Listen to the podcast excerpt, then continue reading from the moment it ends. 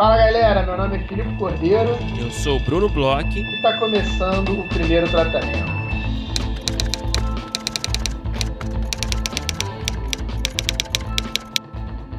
Fala Bruno, tudo bem? Fala Filipe Cordeiro, como você está no dia de hoje?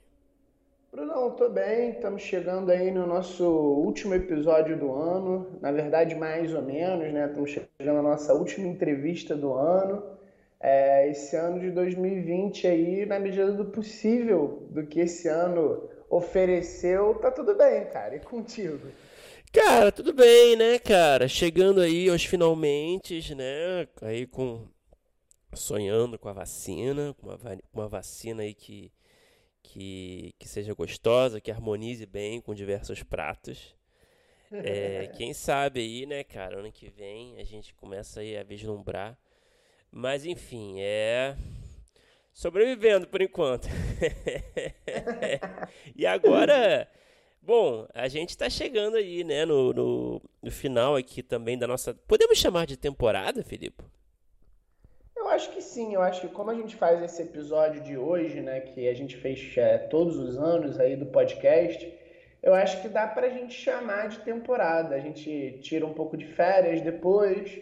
É, a gente, esse ano em especial, a gente vai ter um episódio especial aí é, semana que vem, mas que ele não entra pra temporada, ele é tipo um especial de Natal é. É, da BBC né?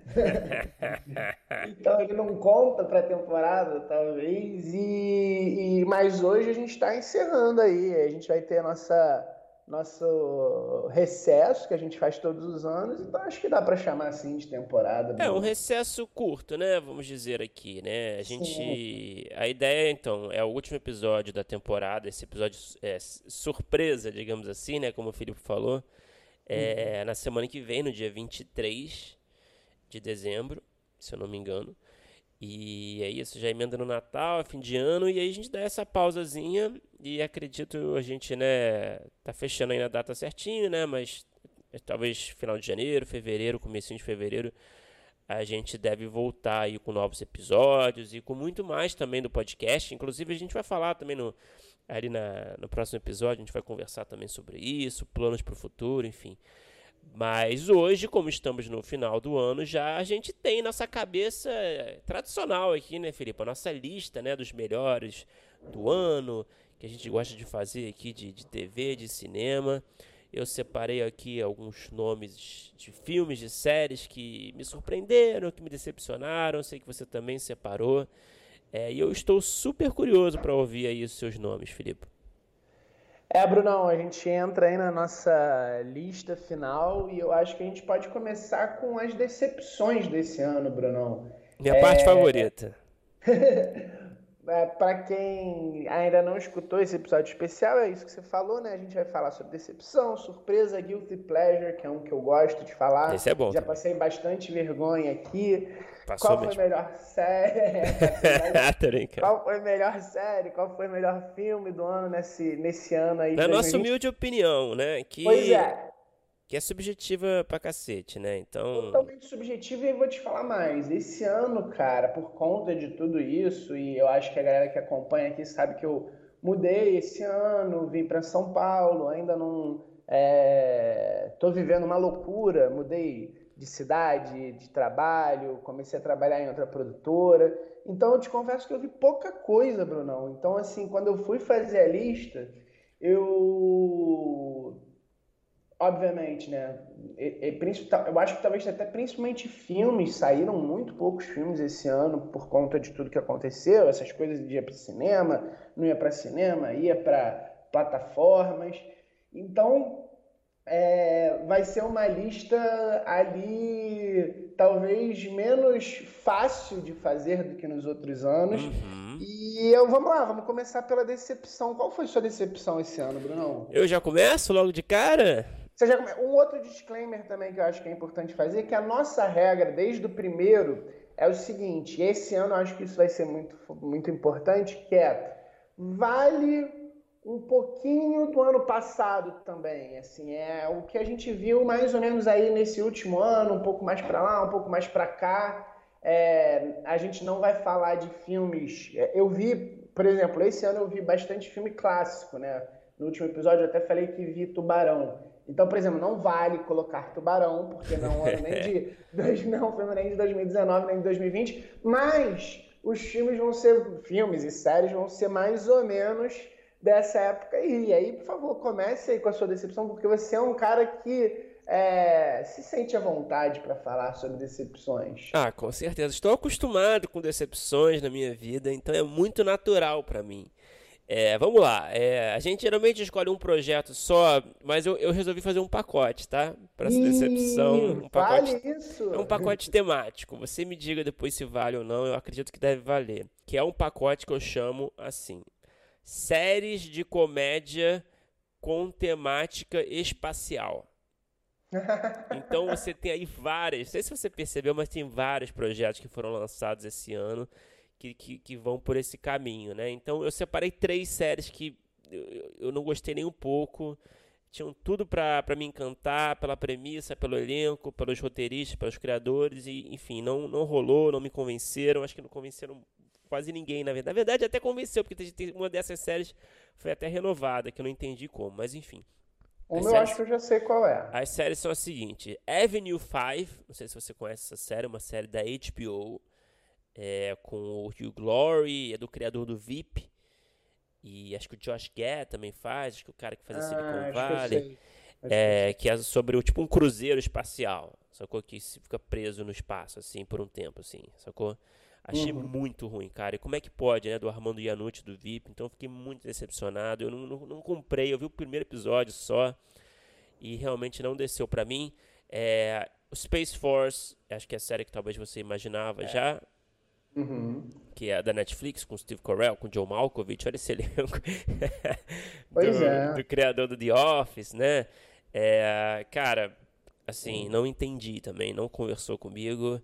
E o Moonbase 8, que é a série mais recente, acho que do Showtime, se eu não me engano, que, que eu achei até a mais interessante das três, mas que também não me convenceu, eu esperava muito mais, é com John C. Reilly, com Fred Armisen, é, sobre, uma, sobre três é, caras que estão treinando para ser astronauta e viver na base da, de Marte, é tipo no deserto nos Estados Unidos, que eles três, são três, três idiotas, enfim, a premissa tinha tudo para ser boa mas realmente não me convenceu. Enfim, eu fico muito triste de juntar esse pacotão aqui, sabe? E você? Bom, eu acho que já que você foi por esse caminho, eu vou roubar um pouco no jogo, porque vou, vou fazer também um pouco isso no, na minha resposta. Minha decepção desse ano de 2020, aí conversa com um pouco do final do ano passado, foi tudo que envolveu Star Wars, cara. tudo que envolveu Star Wars para mim foi uma, uma, uma, bosta. Desde o ano passado, o terceiro filme, que eu achei muito ruim, foi um dos últimos filmes que eu vi ano passado, então ele entra aqui, eu achei muito ruim mesmo. E eu sou um cara que, assim, é, a gente ficou muito contente quando Star Wars começou a querer voltar. Uhum. Fomos ver os filmes e, e, e conversamos logo depois que a gente saiu do, das primeiras sessões ali, dos primeiros do primeiro ano, né? Porque começou a ter Han Solo, começou a ter umas coisas esquisitas e nesse meio tempo aí do é, eu não lembro agora o ano direito, mas desde que saiu, né? O, o primeiro filme novo, né? O sétimo filme até 2019 foi tudo uma decepção. E é, te entendo Final do ano passado brindou, eu acho que foi o pior dos três. Acho que foi o pior mesmo, assim, dos Acredito três. que eu não vi. Pois é, eu. Eu, eu, eu sou eu, fã pra caralho, cara. Eu, eu, eu, traba, eu tive que trabalhar para ver, assim. Eu comecei a ver, aí parava tal.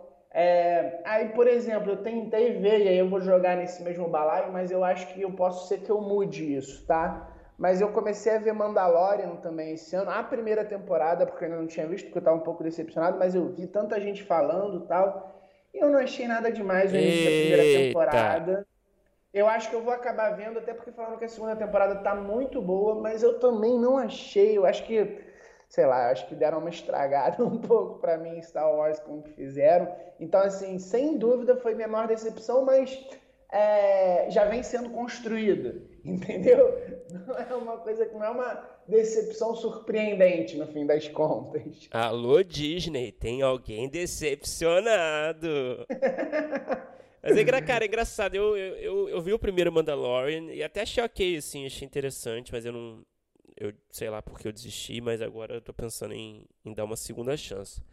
É curioso você falar dessa série. Todo mundo tá gostando, né? Pois é, as pessoas estão gostando. Eu acho que assim, é, eu, eu vi o início do primeiro, eu não achei ruim, não, mas achei meio decepcionante, eu achei bom também. E, pô, eu, eu gosto, adoro tal, eu gosto do universo, gosto, gosto dos filmes. Então, realmente acabou me decepcionando, porque foi uma coisa que eu não consegui nem ver e você também não conseguiu ver.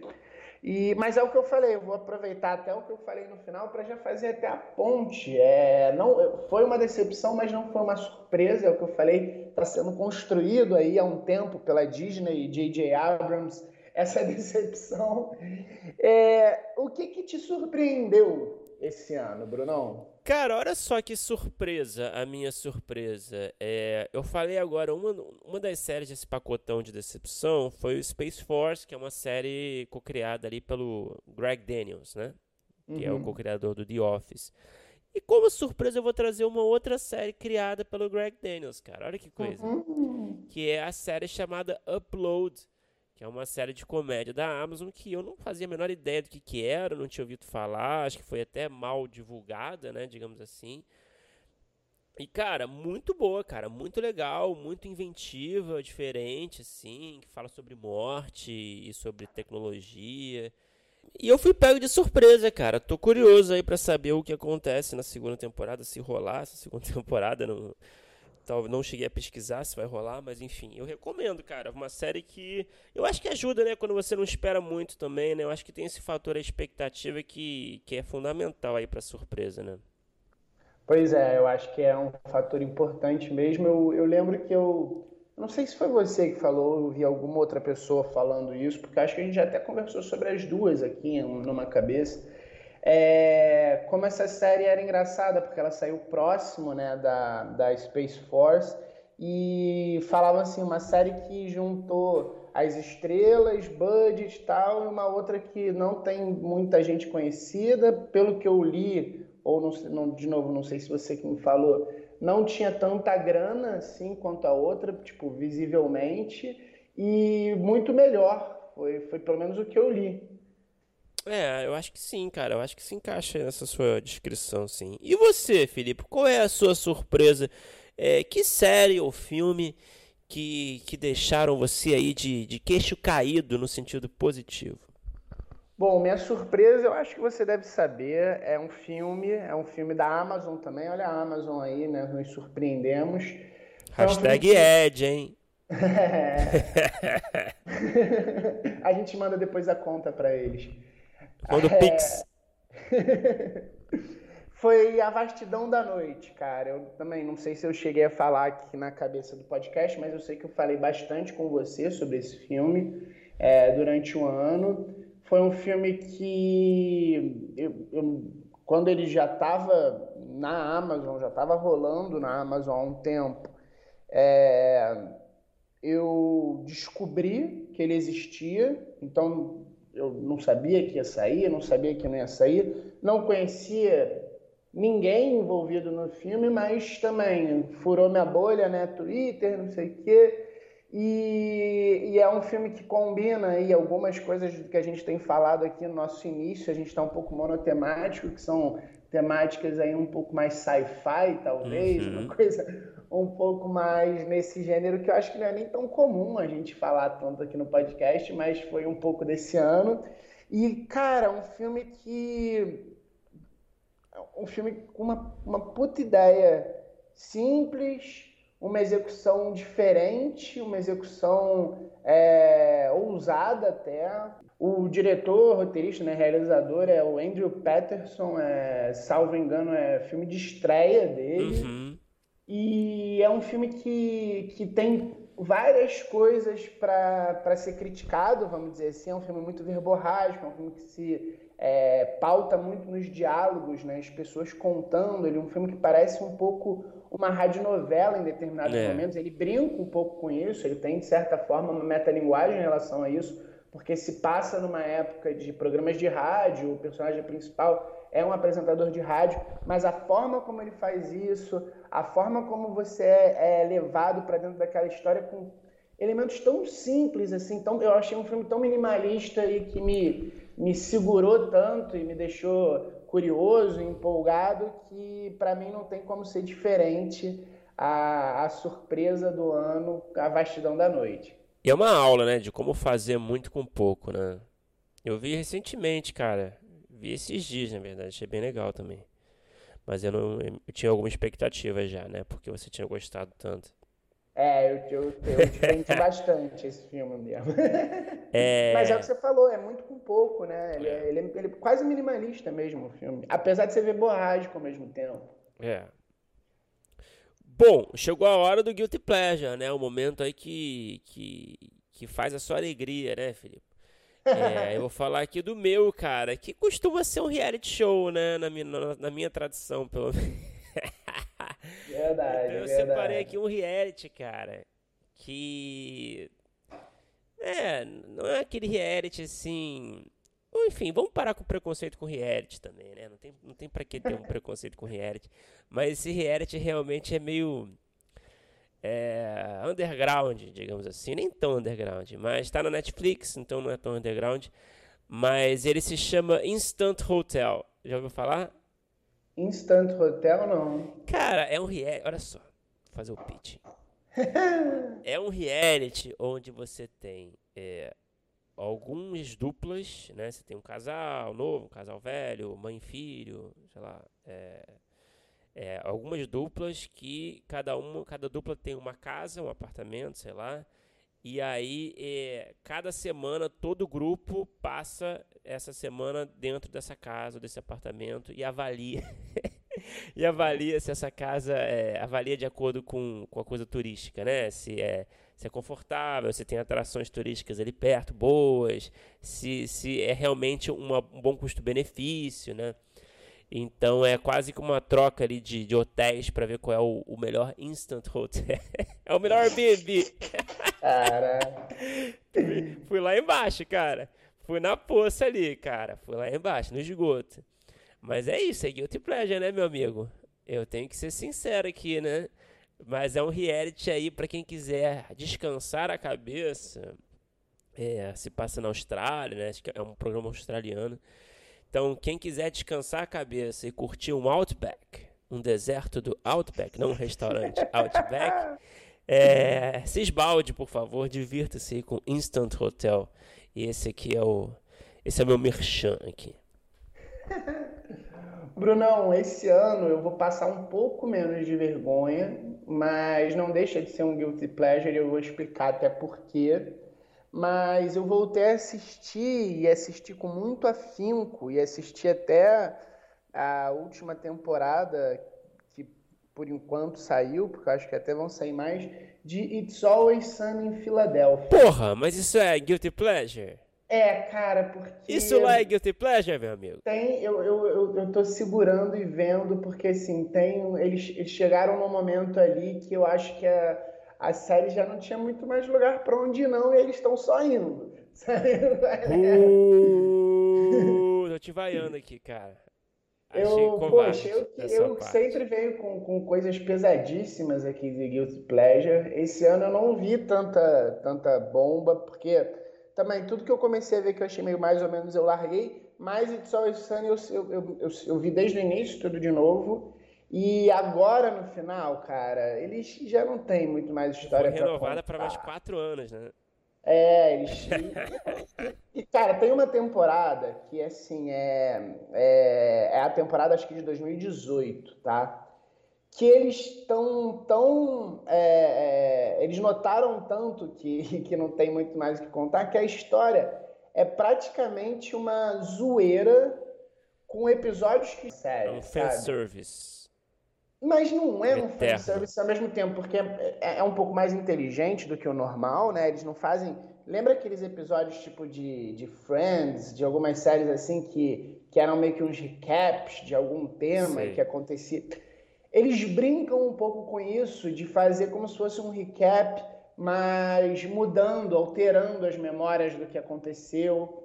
É, é, é, interessante, mas não deixa de ser um recap. E aí eles, eles, eles zoam muito, assim, tipo, ah, a gente não tem muito o que falar aqui, então vamos fazer isso, sabe?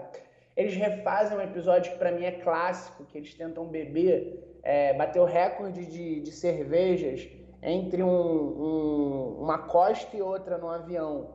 E aí eles fizeram esse episódio com os personagens principais. Nessa mesma temporada que teve esse recap, é, eles fizeram só com as mulheres que aparecem na série. E aí tem uma piada também sobre isso, do tipo, o Frank aparece no banheiro dizendo, ah, tem que aparecer alguém do outro para dizer que é a mesma coisa tal. Então, tipo assim, é, parecia que, que eles não estavam muito afim. E tem umas coisas muito loucas. O cara que faz o Dennis, né? Ele estava fazendo uma outra série em determinado momento. Sim, então do ele, professor lá, né? É, a do professor. Então ele, ele desaparece em, em, alguns episódios. Eu falei, dá, dá, uma olhada, porque ele volta assim do nada. Eles não, não querem, não fazem questão de explicar nada. Me parece que eles se divertem fazendo ainda, mas eu não sei se diverte tanto mais os espectadores. Sabe? O que importa é que eles estão gostando, né, cara? Eles, é. se eles estão felizes, a gente tem que estar feliz também, né? É, eu já fico um pouco São feliz. pessoas que a gente admira, que a gente gosta. mas, cara, é, foi isso. A Guilty Pleasure me pegou desprevenido aqui, cara. Será que a, a bancada aqui aceita? Cara, é, se você assistir essas últimas temporadas, você vai assistir, você vai aceitar tranquilamente.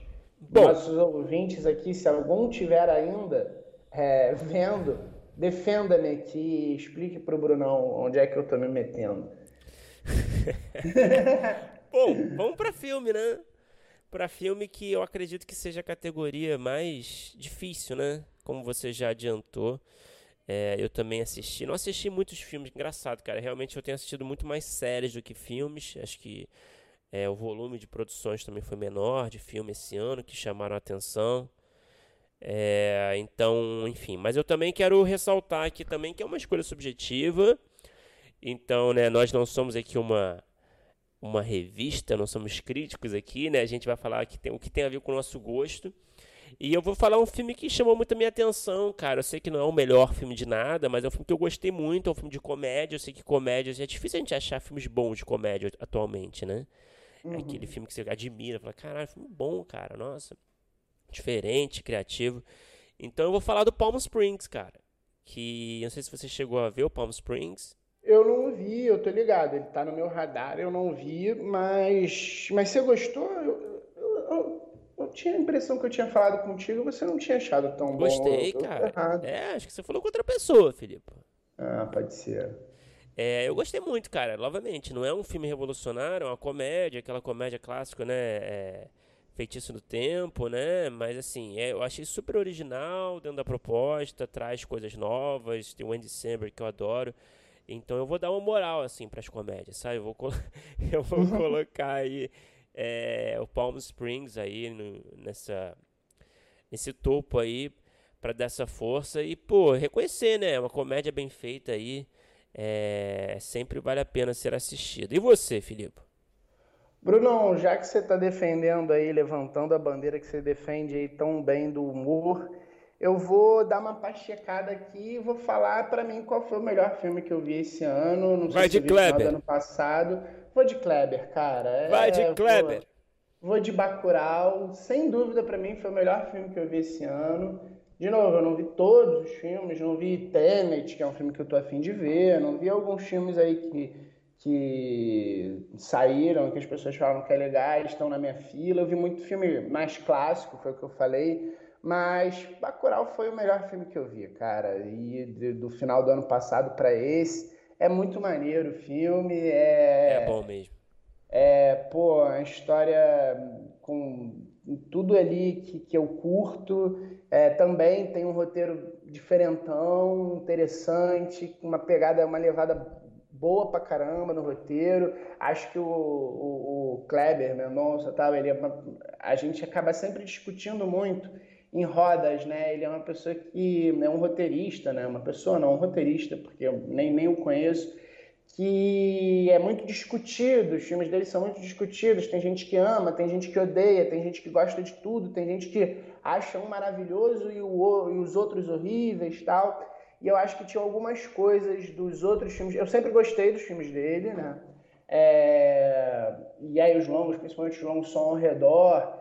E Aquários são filmes que eu gosto, mas que eu tinha um, uma outra reserva de uma coisa ou outra que eu achava que às vezes era um pouco de estilo demais e que deixava o filme meio mais ou menos, poderia ser melhor, poderia não ter algumas, algumas barrigas, algumas questões de estilo.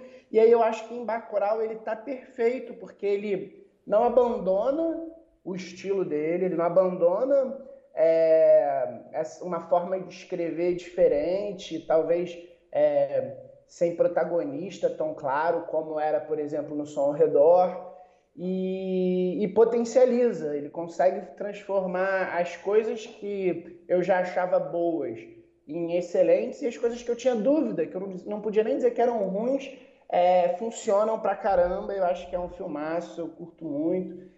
Fiquei acompanhando aí durante o ano se poderia tentar concorrer ao Oscar, que nem meio que rolou com Cidade de Deus, que não foi para melhor filme estrangeiro, mas podia em outras categorias, porque eu acho que há muitos anos a gente não tem um filme nacional tão legal, cara. Esquisito não ter sido escolhido, né?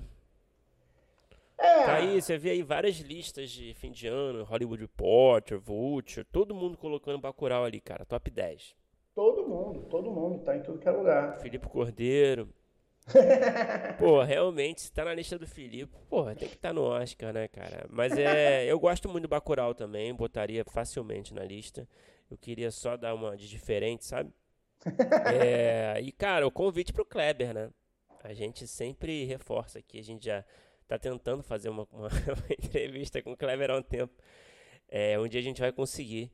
Então, Isso, a gente pede que os nossos ouvintes, amigos aí que tiverem a ponte, o contato, é, dê essa força aí pra gente, né, Bruno?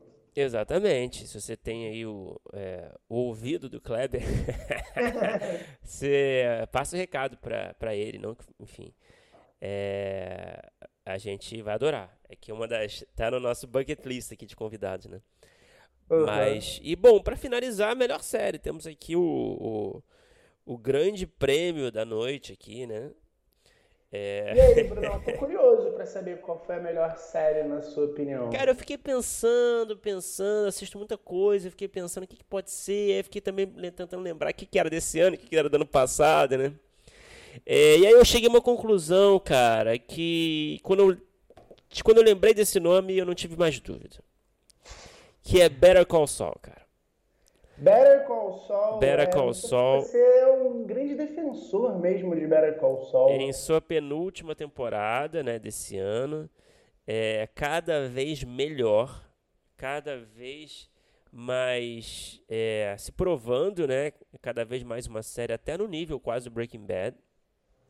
Uma série que lá atrás eu duvidava que sei que iria muito longe, que eu não via muita, não via muita necessidade dela existir tive uma implicância no começo por ser muito fã de Breaking Bad, mas eu acho que o Better Call Saul, na verdade, acabou se tornando quase um Breaking Bad, né? É, tudo é igual, a fotografia é igual, a direção é igual, a trilha é igual, os atores alguns são iguais, os personagens são aproveitados, aquela tensão de sempre, aquele roteiro foda. Então, eu realmente não tenho dúvidas ali. Better Call Saul para mim é a melhor série do ano. E eu não sei, Felipe, você não, você não tá nesse bonde, né? Pois é, cara, você defende, defende, defende, mas eu tive muito isso, tipo, quando eu acabei Breaking Bad. Eu, eu, eu entrei na festa Breaking Bad meio tarde, né? É, e quando eu acabei Breaking Bad, tava meio que começando Better Call Saul. Então, tava muito próximo, sabe? Eu tinha passado muitos anos ali com o Walter White, com o Jesse tava um pouco, tipo, cansado, assim, tipo, feliz de ter chegado no final uhum. e, e, cansado, apesar de, sim, maravilhosa, eu acho que talvez é, se a gente fosse fazer essas listas com melhores séries de todos os tempos, é, eu não tenho dúvida que ela passaria na minha cabeça, eu botaria ela em listas aí, talvez top 5, é, e aí eu, ah, vai ficar mais do mesmo, então aí é, tentando tirar o último suco dessa laranja aí, será que vai dar? E eu acho que o início, a primeira temporada, eu tenho essa impressão. Eu acho que até por conta do que eu conversei, andei conversando com você. É, eu acho que eu dei uma olhada nos primeiros episódios da primeira temporada e ela demora um pouquinho, é, né? Ela, ela demora, como Breaking Bad também. A primeira temporada de Breaking Bad ela demora um pouquinho para engrenar. Tem muita gente que largou Breaking Bad no início por é. conta disso.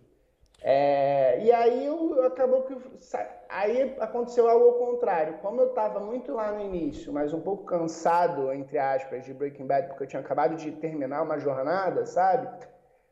Aos poucos foi passando muito tempo e agora é muita coisa para acompanhar, para catch up com tudo. Mas você defende tanto que eu vou acabar assistindo, cara. Cara, é bom pra cacete, cara. É uma obra-prima, cara. Eu realmente concordo. O começo ele é um pouco enrolado, não te fisga direto, mas cara, quando você se dá conta, você tá num novo Breaking Bad, você tá amando. Cara, realmente vale a pena. Agora eu quero saber qual é a sua série. Brunão, eu vou para checar geral. Para mim também sei. é série brasileira. Sei. É Bom Dia Verônica. Opa! É... Eu, eu sou fã do gênero, já era muito fã do, do Rafael como principalmente como autor de livros, né? Porque é, ele escreveu muitas coisas, mas é a primeira primeira série que é realmente de um livro dele e eu já enxergava entre aspas assim, eu já acompanhava o trabalho dele e achava que era brilhante enquanto autor dos romances policiais e me senti contemplado, sabe, vendo a, a série porque eu já era meio que fã do estilo, do da violência, de toda a forma como ele é, trabalha né, o gênero. E a série, eu esperava bastante da série, de verdade. E a série correspondeu, achei muito boa e, e é meu voto, foi também, foi a melhor coisa que eu assisti. É... Justíssimo, não, hein, Filipe? Olha, não justíssimo. Não sei se é a melhor coisa do ano também, porque tem isso, eu não vi tanta coisa esse ano, já falei aqui várias vezes, mas eu dou esse voto sem medo, cara, sem, sem é, problema nenhum. Eu gostei muito, cara. Cara, sabe que eu cogitei também usar essa, essa série aqui nessa resposta? Ó, então não tô tão longe é... assim. Não, aí você viajou no It's Always Sunny, entendeu? Isso aí eu não vou aceitar, não vou superar. Que nem o Trump com a eleição americana, não vou superar. Mas, pô, mas tá aí, né, cara? Boas listas aí. A gente sempre recomenda aí, abre a, a porta, né, pra, pra listas também de ouvintes. E que, enfim, se você estiver ouvindo aí, se você tá afim, é, por acaso você tem aí em mente aí alguns, algumas séries, alguns filmes, é, pra sua lista, fala com a gente, manda pra gente, a gente vai adorar ler no próximo episódio, comentar, enfim. É, pro nosso e-mail, né, primeiro tratamento podcast, gmail.com, nas nossas redes, enfim. É, o a comunicação está sempre aberta. Exatamente, e, e, sempre é bom também receber dicas, né? Então tem às vezes aí uma resposta diferentona que a gente acaba descobrindo por conta aí dos nossos ouvintes. Agora, Bruno, vamos falar do nosso episódio de hoje, último episódio do ano. A gente conversou aí com uma roteirista é, super interessante, uma roteirista nova, é, batalhadora pra caramba, super gente como a gente, eu acho que com, com todas as pessoas que estiverem escutando, é, que talvez estejam um pouco mais no início da carreira, porque a gente sabe que tem vários roteiristas aí que são mais cascudos que nos escutam, e aí talvez já não se identifique tanto hoje em dia com tantas coisas que ela contou, mas tenho, não tenho dúvida que em início de carreira vai, vai lembrar é, conta aí, Bruno, com quem foi que a gente conversou? A gente teve o prazer de conversar com a Letícia Bulhões Padilha. Letícia é uma roteirista aí que trabalhou em diversos projetos de TV, é, principalmente. Então você tem a série Alto Posto do Comedy Central, A Culpa é da Carlota também do Comedy Central, Faz Teu Nome do Multishow, Clube da Anitinha, é, Ceninha na Pista Maluca, Diário de Mica. É, enfim, vários projetos aí, tanto de comédia como para o público juvenil. E a Letícia é muito gente boa, sabe muito o que faz, né? Entende muito do assunto, muito batalhadora, né? Contou várias histórias aí do começo de carreira, as lutas que ela teve que ter ali no, no mercado, né? Para se estabelecer ali no mercado, falou um pouco de sala de roteiro também. Eu achei um papo muito interessante, cara. Cara, foi demais o papo. Espero que vocês curtam aí, porque, pô, eu achei muito legal. Então, bora escutar.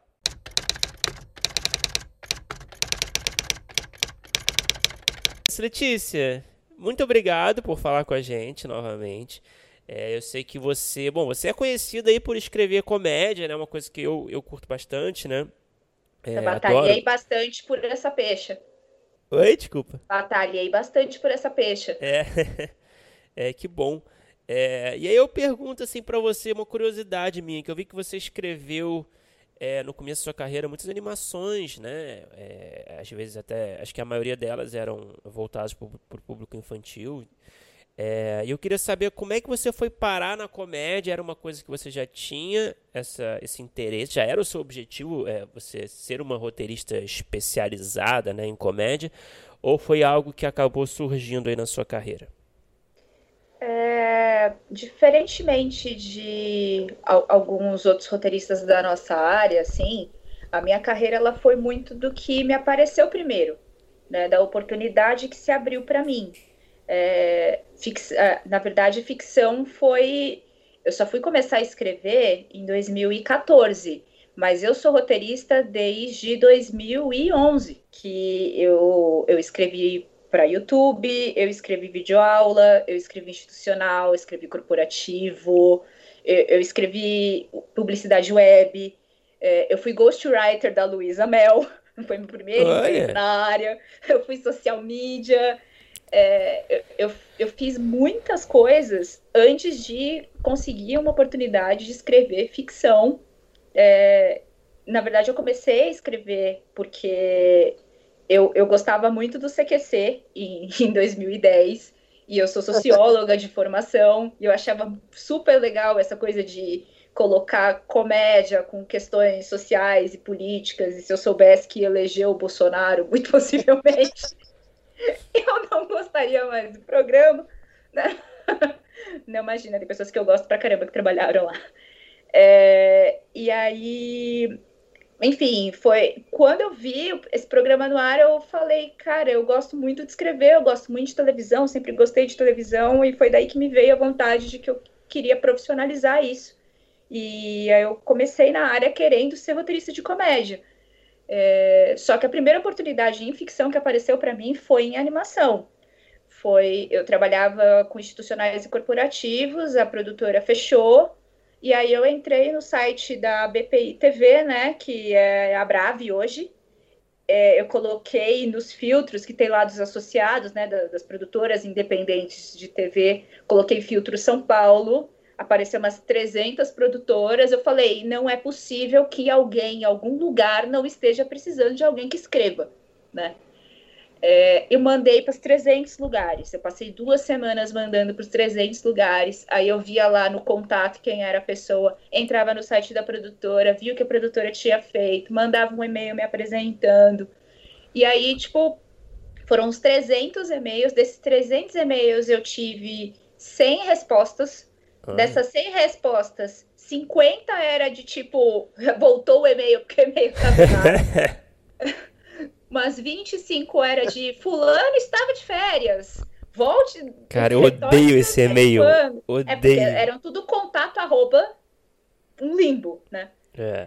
Os, dez, outros 25 falaram, tipo, recebido ok, sei lá. Eu sou ruim de conta, mas o, o ponto é desses 300, eu cheguei numas 10, nos 10 e-mails, tipo, vamos falar aí. Desses 10, vamos falar aí, eu marquei cinco entrevistas. Dessas cinco entrevistas, eu fiquei com três empregos. Isso foi em 2014. Um que foi o emprego fixo que eu tive na Supertoons, que é o estúdio de animação. O outro foi com a Malabar Filmes, que é uma produtora que era mais especializada em publicidade. Eles ganharam um Prodave. É, eu ajudei eles ganharem esse Prodave, que foi, uh, então, a Malabar Filmes, que a gente ganhou junto, um, um, um FSA, né, de desenvolvimento, que, que foi uma adaptação de um, um livro da coleção Vagalume, que é o Passageiros do Futuro e o Clube do Tempo. A, a gente adaptou para uma série. E o outro foi o Tortuga Studios, que também foi animação, que aí era mais freelancer.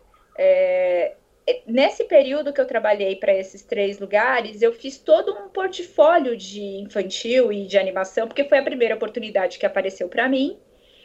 E também o seguinte, é, quando você escreve escreve muito infantil, é, você acaba com o tempo ficando um pouco traumatizado, porque nada você pode fazer, né?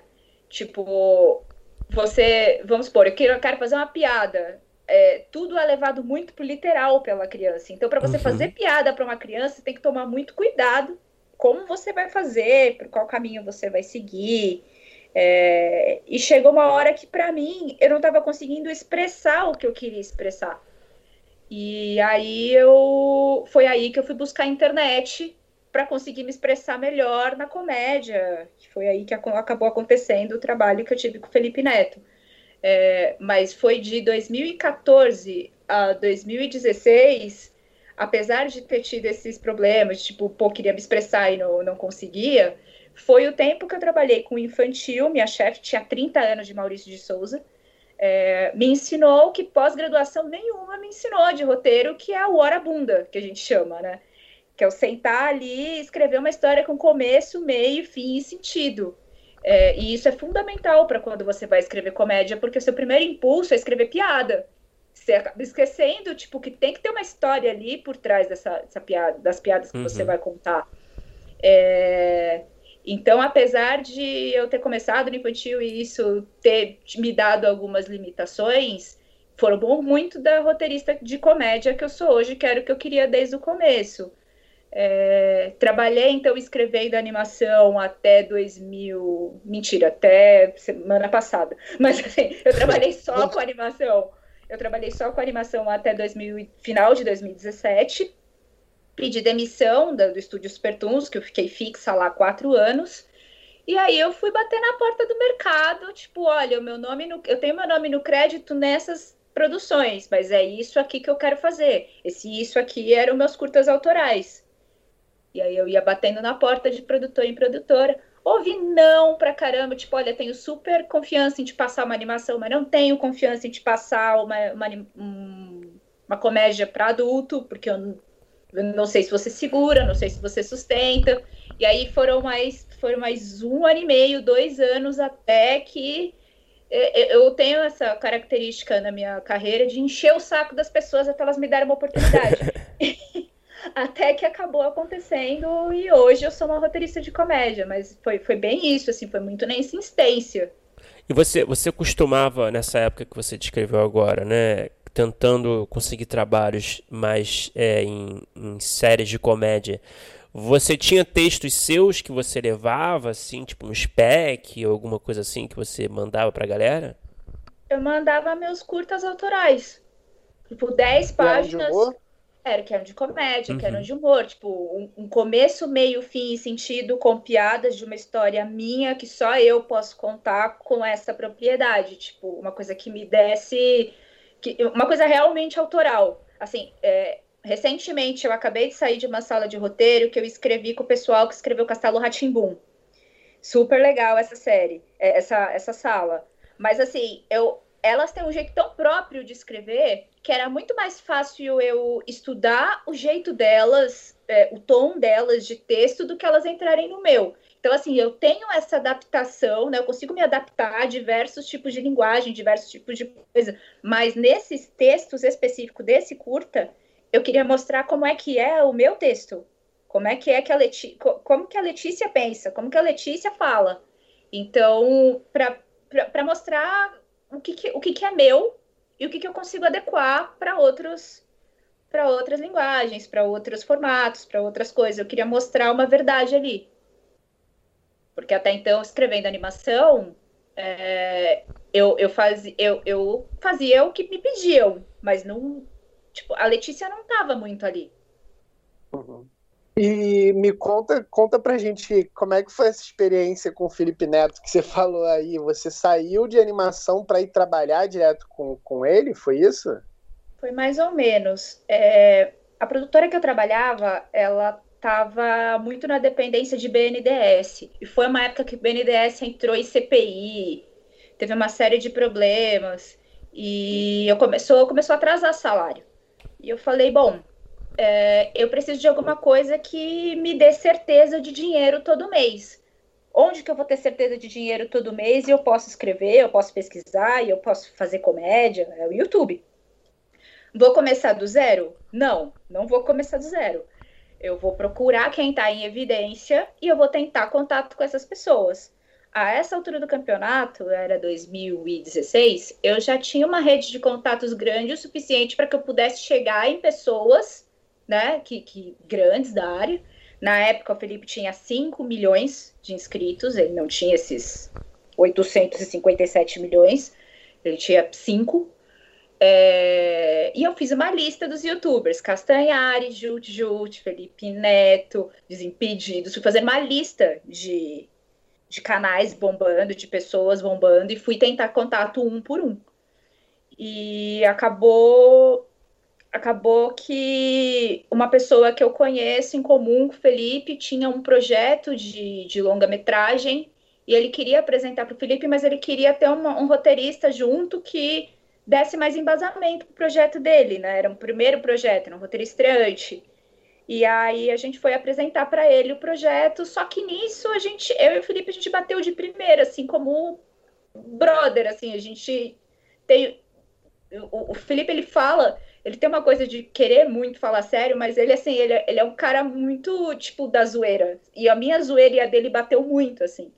E aí a gente começou a conversar, tal, e trocar várias ideias de várias coisas. E aí eu ajudei ele com um vídeo como amiga mesmo. Ele fazia vídeo sozinho, vídeo diário. Ele pensava o conteúdo sozinho, todos os dias nessa época.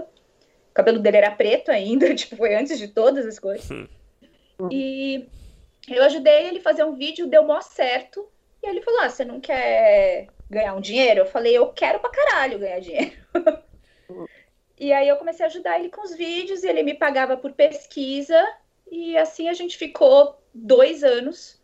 Aí depois de ficar dois anos trabalhando para ele é, e, e, próximo tal, aí eu acabei prestando serviço para o Lucas também, desenvolvi um projeto de um projeto de longa-metragem que era mais família, que era que tinha umas subtramas mais adultas também, para que os pais também se engajassem. Aí eu desenvolvi, mas era só um projeto mesmo, né? Nem, nem, nem, nem sei que, que fim vai tomar esse projeto, mas desenvolvi esse projeto para o Lucas também. E aí foi todo o meu, meu histórico com eles, assim. E aí hoje eles sabem que eu quero trabalhar com comédia para adulto tal. É, eles super respeitaram a minha, minha decisão também. E de vez em quando a gente conversa, tal, de vez em quando a gente se fala. Mas é isso, assim, eu sou grata em níveis. Assim, eu não sei nem por onde começar da gratidão que eu tenho por eles, porque se não fosse o trabalho que eu tive com eles, muitas portas não teriam se aberto para mim, sabe? Eu tenho ciência disso, de que muitas portas se abriram por conta desse trabalho. E eu fico muito feliz de ter contribuído, tempo que eu contribuí, não sei se mais para frente as nossas carreiras vão, vão se cruzar de novo.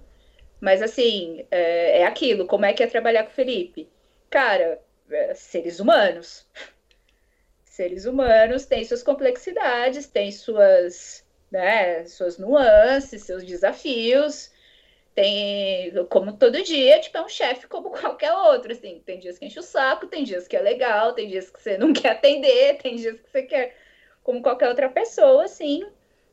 Mas como eu sou, eu sou uma pessoa que, tipo, eu, eu acho que eu consigo administrar bem diferentes, é, de, diferentes personalidades, assim, é, e eu tenho, eu tenho um ego, é, é, vai, vai soar estranho isso que eu vou falar, de tipo, tenho um ego baixo, não, não, não é bem isso, e como eu sou um tipo de pessoa que eu eu não me abalo com, muito fácil com as coisas. Eu tenho uma casca grande, assim, sabe? Tipo, eu não tenho um ego de, ai, não aceitou minha ideia, vou ficar bravo. Ai, não me deu o crédito que eu achei que, porque eu criei, que. Eu, eu não sou essa pessoa.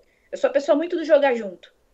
Como eu sou assim também, e, e isso facilitou muito no processo, porque você tem que saber, você tem que saber entender quem é o dono do projeto, quem é o dono do dinheiro, quem é, quem é o dono do negócio, sabe?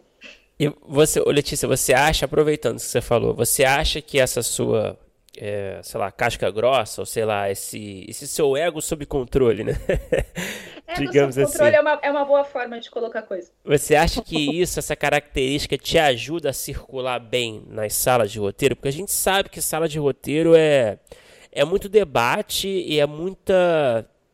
Pelo que, assim, pela minha experiência, assim, é muito é muita gente tentando se provar, né? Provar o seu valor o tempo todo, que na verdade não é uma coisa, né? Exatamente é, que é, é, exclusiva, né? Do, do, do, mundo roteiro.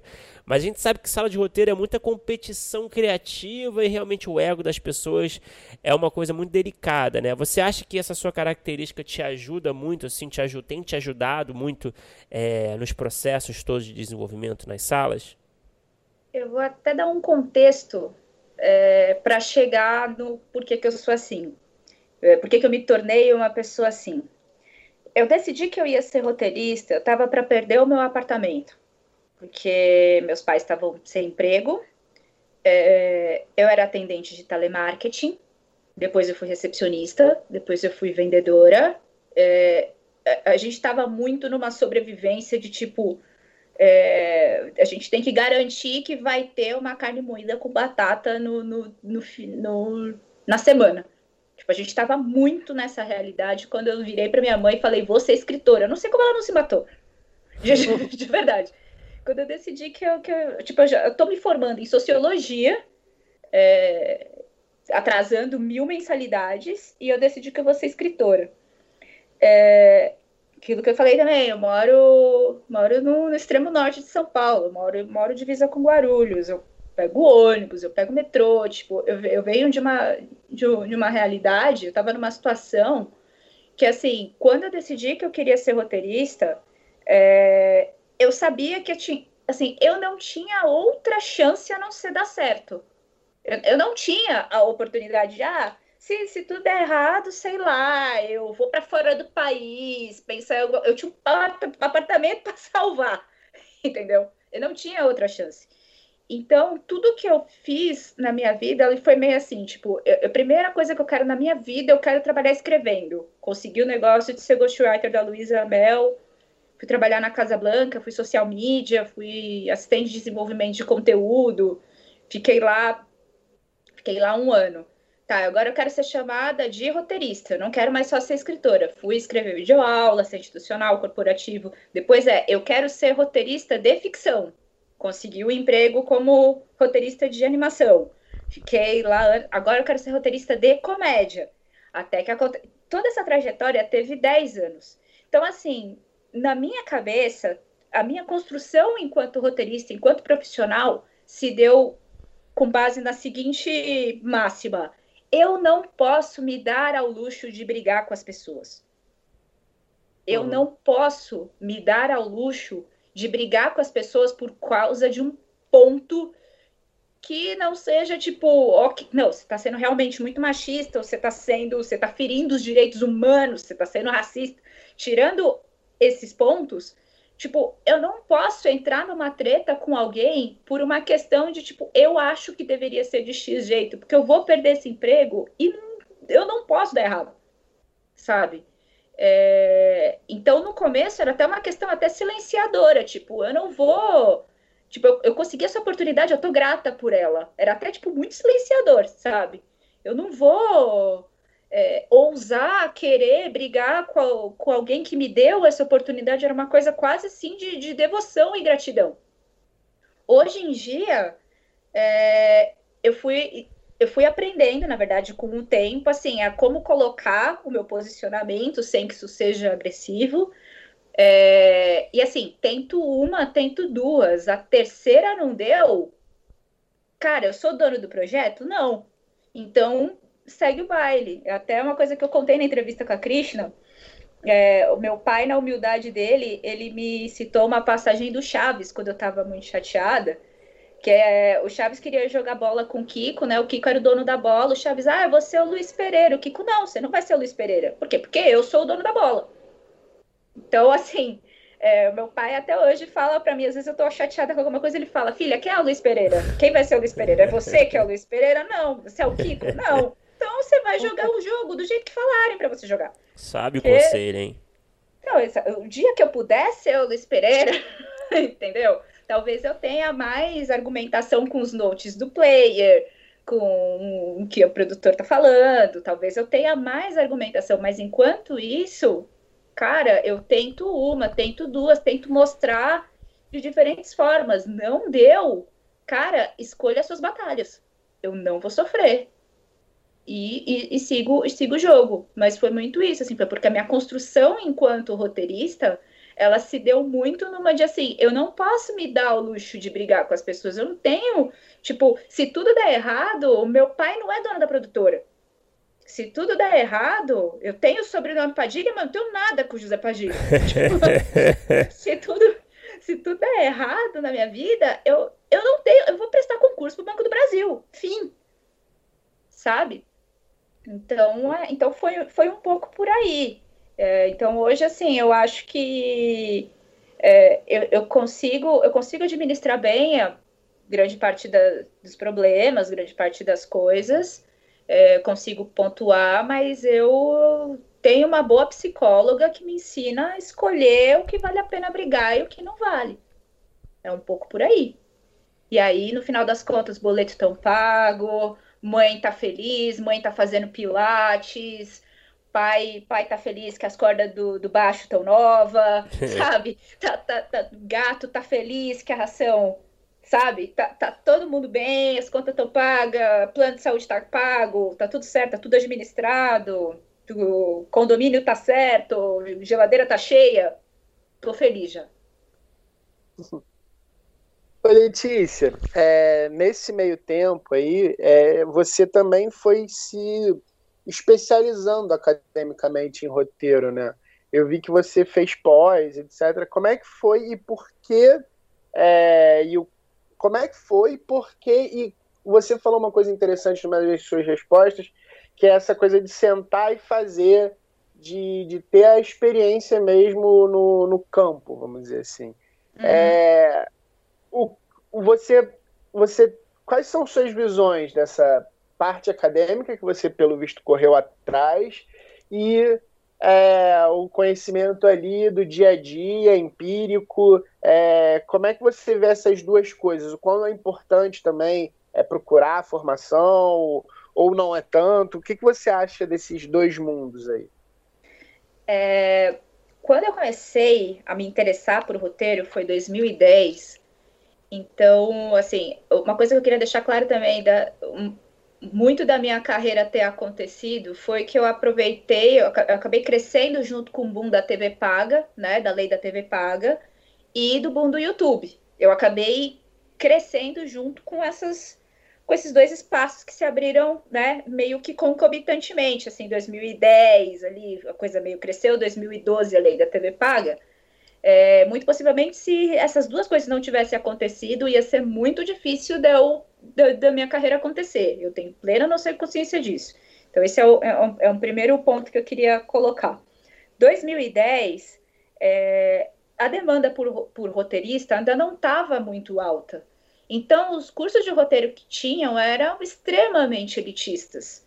Então, assim, você ia fazer um curso de roteiro que, assim, o curso falava sobre cinema no ar, falava sobre western.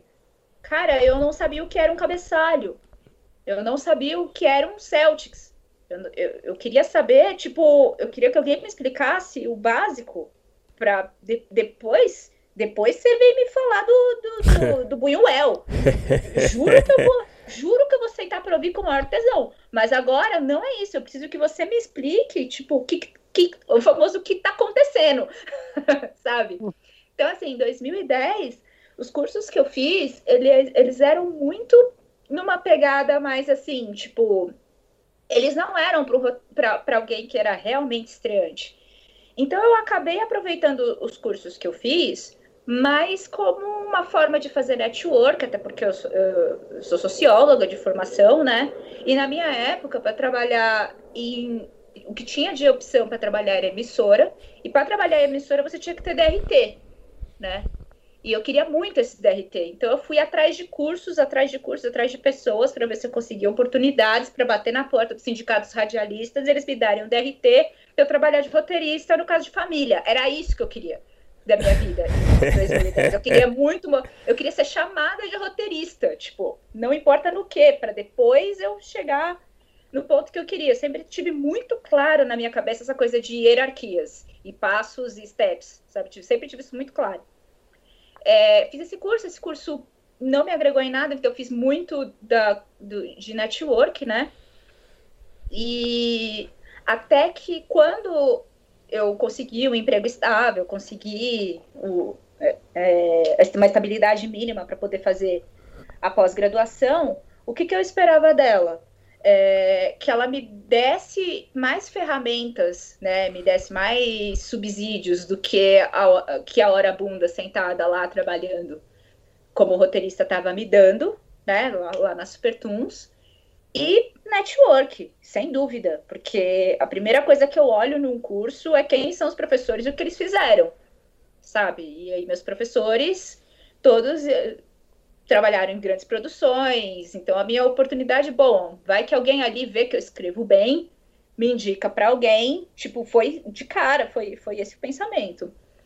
É, o curso, ele me ensinou muitas coisas que, na verdade, eles estão fazendo mais sentido para mim agora do que na época, porque na época eu estava escrevendo animação e era um boom de animação, os cursos eles estavam ainda um pouco mais vanguardistas. Os cursos estavam entendendo que cineasta poderia dirigir série. Tipo, era meio isso que estava começando a acontecer. Então, o que eu tinha ali de experiência em, com, com animação, essas coisas, o curso ele não me ajudava muito. Assim, ah, eu vou colocar uma jornada do herói. Bicho, eu tenho cinco minutos de episódio. Eu, eu tenho uma coisa assim muito própria ali que eu tô vivendo que um, tua, tua grande jornada do herói, teu grande save the cat não vai me ajudar nisso aqui, né? É, é procedural, né? Não, não é uma, não tem uma grande curva, né? É pré-escolar, né? O que eu estava escrevendo. Então, hoje me ajuda muito mais. É... Aí hoje é... tem, tem bastante curso de roteiro porque aumentou a demanda, né? É aquilo, você aumenta, de... aumenta a procura. Então eu acredito hoje que os cursos de roteiro eles estão dando muito mais subsídios do que quando eu comecei. É, eles estão ajudando realmente os roteiristas, eles estão falando para os roteiristas das possibilidades. Esses dias, uma amiga minha, que é coordenadora de um pós-produção, olha como é que eu tô. Coordenadora de pós-graduação, estava procurando roteirista de reality show. Pô, quis demais. Eu queria muito saber que tinha essa oportunidade do roteirista de trabalhar com formatos, trabalhar com quadros, com game show, com sei lá, com, com Masterchef da vida. Eu queria muito que, saber que tinha essa oportunidade, como é que eu poderia fazer. E que isso daí, tipo, o Buñuel não vai me resolver o problema. Entendeu? Eu, quero, eu quero saber como é que eu faço para pagar a conta. Então hoje eu acho que tá, tá muito mais tá muito mais acessível. É, de qualquer forma, o que, que o curso de o que, que o curso de roteiro também faz com você, se você não tomar cuidado? É, você acaba ficando engessado naquilo e você acaba não indo muito no seu freestyle, você acaba muito, você acaba não treinando outras possibilidades, testando outras coisas. Então eu acho que é uma coisa que você tem que tem que dosar. É, mas para mim, no final das contas, o curso, o curso foi ótimo. É, hoje em dia ele me serve muito mais. Volte e meia eu dou uma olhada nos meus cadernos, ele me ajuda muito mais hoje, que eu sou uma roteirista com 10 anos de área, do que quando eu estava lá especificamente, até porque eu trabalhava muito e eu faz, fiz a, a pós-graduação e meu vô com câncer terminal, tipo, foram muitas coisas acontecendo ao mesmo tempo para administrar. É, então, o que, eu, o que eu penso é o seguinte: tem a parte do. Tem a parte do, da teoria, tem a parte de você treinar e tem a parte do a pessoa com quem você está estudando, em algum momento ele pode virar o teu colega de trabalho. É você saber aproveitar esse network, que é uma coisa que particularmente eu devo 80% da minha carreira. que é a coisa de você ser cara de pau, falar oi pro coleguinha, falar o que você gosta e estreitar laços com as pessoas. Então, eu acho que. E, e aí, os cursos, agora eles estão oferecendo, ah, é, entrada no mercado e tudo mais. Estão é, tendo bastante eventos na área de roteiro agora, né? Que no, no, no meu tempo. Ou você era muito rico para ir na Rio Content Marketing, não era nem Rio 2C ou você era muito milionário, inclusive você continua precisando ser muito milionário para você ir enquanto creator no, na, na Rio Content Market, na, na Rio 2C, é, ou você não tinha, não tinha espaço para falar com os criadores, né? não tinha espaço para falar com os roteiristas. Então, enfim, eu dei toda essa volta para dizer o seguinte: o que, que eu penso dos cursos hoje? É, eu penso que não adianta nada o curso se você também não se predispor a sentar a bunda, escrever e criar suas coisas. É, ao mesmo tempo, ele te dá bastante referências, ele te dá bastante coisas que em algum momento você vai precisar, porque os cursos hoje eles são muito melhores do que quando eu comecei. E não adianta você fazer o curso, escrever suas coisas se você não mandar para ninguém, se você não mostrar para ninguém. Então, sem o network, nada disso funciona. É isso que eu penso. Letícia, falando um pouco assim de sala de roteiro, né, mais especificamente, é, você tem uma parte do processo, né, considerando suas experiências aí recentes, tem uma parte do processo que você gosta mais, que você acha que você manda manda melhor, assim, é, você curte mais a, a coisa do de abrir, abrir diálogo ou a parte de escaleta? Qual é assim a parte que te dá mais tesão assim no dia a dia? Eu sou muito feliz fazendo diálogo. Muito feliz fazendo diálogo. Tipo, você ter uma ideia, é, a parte mais feliz da, da minha infância, assim, tipo, na escola, era quando tinha a redação, porque eu dava um jeito de botar dois traços, dois pontos travessão em todas as redações hum. que eu tinha na escola. Eu dava um jeito de colocar diálogo, tipo, criança, eu já, já achava o máximo, assim. É, então, até hoje, para mim, a parte que eu mais me sinto feliz é a parte do diálogo. É, a parte de fazer, de construir as ações, é, para mim, é, assim, é sempre, é sempre um desafio que eu tento melhorar cada vez mais, porque assim, eu, eu tenho certeza que as pessoas estão visualizando tudo que eu estou vendo na minha cabeça. Só que a minha descrição, ela tá bem mais ou menos.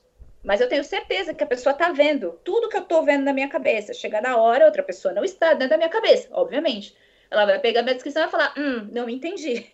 Então, eu tenho aqui na minha frente um cartaz gigantesco escrito: Minha descrição está clara e detalhada, confira antes. Tá gigantesco aqui na minha frente para toda vez antes de eu. Toda vez que eu, que eu tenho que abrir escaleta, que não, não é o, o grande tesão da minha vida, mas eu tenho que saber fazer. Eu olho para essa placa, eu olho para o meu roteiro e eu leio descrição por descrição. E eu sempre pego, tipo, alguma coisa de, ah, eu não expliquei isso aqui direito. Então, isso, esse é uma coisa que, que esse é um déficit meu. Mas o meu ponto alto que eu me sinto muito feliz de fazer é, é diálogo. E sala de roteiro, eu coloco meus pontos, mas eu não sou uma pessoa muito combativa. Né? Eu não sou uma pessoa muito do enfrentamento, eu sou uma pessoa que eu brigo pelas possibilidades, né? Muito assim. Então, eu, é, em sala de roteiro, eu sou mais uma pessoa mais conciliadora. É, não sou muito da não sou muito acalorada nos debates.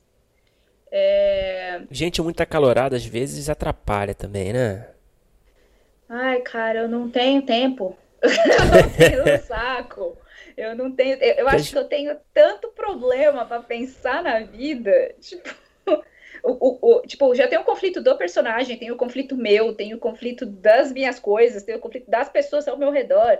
Tipo, nossa, então assim, na, na sala de roteiro, eu, eu gosto, eu me divirto, é, mas eu não sou uma pessoa muito da, da, da treta, assim, eu, te, eu sou mais dos inputs, eu não sou uma pessoa muito do... Eu eu sou mais das sugestões, eu sou mais dos inputs, e eu sou mais quieta. E aí dá um tempo, aí eu falo coisas mais pontuais, mais cirúrgicas, e aí eu tenho um maior aproveitamento até das ideias que eu dou. Porque ao invés de sair falando deliberadamente, quando eu falo, eu sou mais assertiva, as coisas ficam mais assim. Eu fui percebendo isso também. Tipo, quando de, de ser mais ser mais cirúrgica, assim. É... Mas é isso, tesão da minha vida é diálogo, sem dúvida. Eu sou, se puder, eu fico o dia inteiro fazendo feliz, assim. É... Desculpa. É, Letícia, aproveitando isso que você falou, é uma curiosidade minha também. Você, é, para quem, para alguém que gosta muito de escrever diálogo e principalmente de comédia, é, você tem como é que funciona geralmente a sua rotina assim, a sua rotina, a sua dinâmica assim de escrita de piada? É, você considera que é mais intuitiva? Ou você sempre tem em mente, assim, aquelas regrinhas clássicas do humor, né? Da repetição, da regra de três, sei lá, da quebra de expectativa. Você sempre, você tenta, às vezes, pensar nesses esquemas, nessas coisas mais esquemáticas, ou é super intuitivo, assim? Era muito intuitivo. Era muito intuitivo. Era muito uma coisa de, tipo, a minha, a minha forma de enxergar a coisa, a minha forma de, de enxergar o, o mundo, assim, é, o, o, contexto em si, ele, ele tinha a sua comicidade. É, e foi a partir daí que, que a, que, a, coisa foi desenvolvendo, mas eu nunca fui, tipo, a, a pessoa do stand-up, assim, eu nunca, eu nunca fui engraçadona da sala, eu nunca fui a engraçadona do bar, eu nunca fui essa pessoa, assim. É, tanto, tanto, que eu fui des descobrindo mais a minha comicidade nos textos, tipo, escrevendo alguma coisa engraçada no Facebook, porque eu refleti sobre aquilo, eu vi uma situação, eu refleti sobre aquilo, eu espremi aquilo e saiu uma, um, um olhar, tipo, da coisa que tinha sua comicidade. É, foi, foi, daí, que, foi daí que aconteceu. É, e tudo muito orgânico. É, Carlota, primeira temporada foi orgânico, autoposto, as coisas que eu pesquisava, autoposto primeira temporada, as coisas que eu pesquisava para o Felipe também era uma coisa tudo muito orgânico, até que aconteceu a quarentena, bicho. até que aconteceu a quarentena e eu fiquei completamente desestabilizada emocionalmente. Quando eu fiquei desestabilizada emocionalmente, eu percebi que era muito do meu estado de espírito, esse meu orgânico. Junto com isso, o meu gato, que foi meu primeiro bicho de estimação, ficou muito doente. E por conta da quarentena, o projeto da Culpa é da Carlota, segunda temporada, e o Faz Teu Nome, primeira temporada, que é o do Multishow, e o Carlota, que é do Comedy Central, os dois projetos se juntaram. Meu gato em fase terminal, eu presa na quarentena. Você consegue fazer piada? Eu não consigo. Então, assim, a, foi uma luz que aconteceu na minha vida que eu decidi que eu ia entrar num curso de humor. Eu ia entrar num curso que ia me ensinar a fazer piada. Tipo, eu, eu sabia que eu escrevi uma cena, eu escrevi alguma coisa, ela, engra, ela era engraçada, mas eu não sabia por quê alguma coisa me deu um estalo que eu falei, se eu souber o porquê que o que eu tô fazendo é engraçado, é, eu acho que isso aqui vai desenrolar muito melhor. E aí eu comecei um curso, eu fazer, fiz um curso na Levante 42, que é uma escola de, de roteiro aí do Rio de Janeiro, que é com o pessoal da Globo, o pessoal do Zorra, Celso Tadei, Gabriela Amaral, fiz o curso do, do Diego Molina, de humor, e ele foi me ensinar, ele não foi não foi ela particular, foi para todo mundo. Ele deu aula falando sobre várias ferramentas de comédia, várias ferramentas de humor, é, várias e trouxe várias referências gringas. Fazia vários exercícios com a gente em aula. Ó, essa cena aqui do Corra que a polícia vem aí. Por que, que essa cena é engraçada? É o tipo de pergunta que você não se faz. E se você se predispõe a escrever comédia, você precisa saber responder. E aí foi muito louco que isso ia acontecendo, porque o curso dá vários exercícios, né? Eu fazia um exercício do curso, na semana seguinte, alguma coisa no meu trabalho estava me exigindo exatamente o que eu fiz, sabe? Então, é, foi o que salvou o rolê. Foi o que salvou o rolê, porque aí, tipo, o meu gato faleceu, foram duas semanas que eu não conseguia respirar, os dois trabalhos encavalados por uma questão da da pandemia, né, da, da, da quarentena, de, de quando que vai poder gravar os programas, e eu tendo que entregar, e se eu não tivesse feito o curso, eu não ia ter conseguido escrever 50 piadas chorando em frente ao computador. Eu não ia ter conseguido trabalhar. É, então, é, eu, o orgânico ele é importante, ele é importante, mas cara, a partir do momento que eu desestabilizei emocionalmente, eu não tava, eu não, não tinha. Cadê essa comicidade toda? Não tinha. Então, assim, hoje, agora eu posso dizer que eu sou uma profissional que escreve comédia, porque eu consigo escrever piada chorando. E quais foram as principais ferramentas, assim, que modificou a sua forma de escrever? Assim, o que, que você, hoje em dia, é, independentemente do seu humor, é, consegue fazer em termos de processo para escrever humor? A primeira coisa que eu, que, que eu preciso entender antes de escrever uma, uma coisa de comédia é para quem eu estou falando e como é que eu faço para falar com essa pessoa de forma que ela ache graça, porque a, a comédia é muito da referência. Eu vou assistir The Office com a minha mãe, é, ela ama as trollagens do Jim com o Dwight. Ela ama, porque é gag física, é, é, é físico, é superficial, ela ama.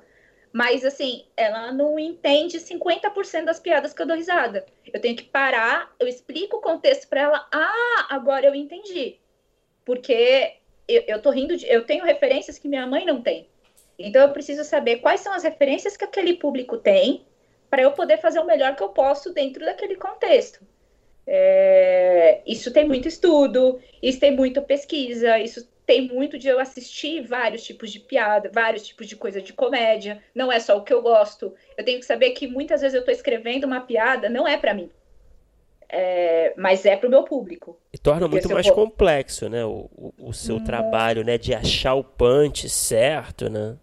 Exatamente. Porque não vai adiantar eu fazer o humor do Carlota no Faz Teu Nome, por uhum. exemplo.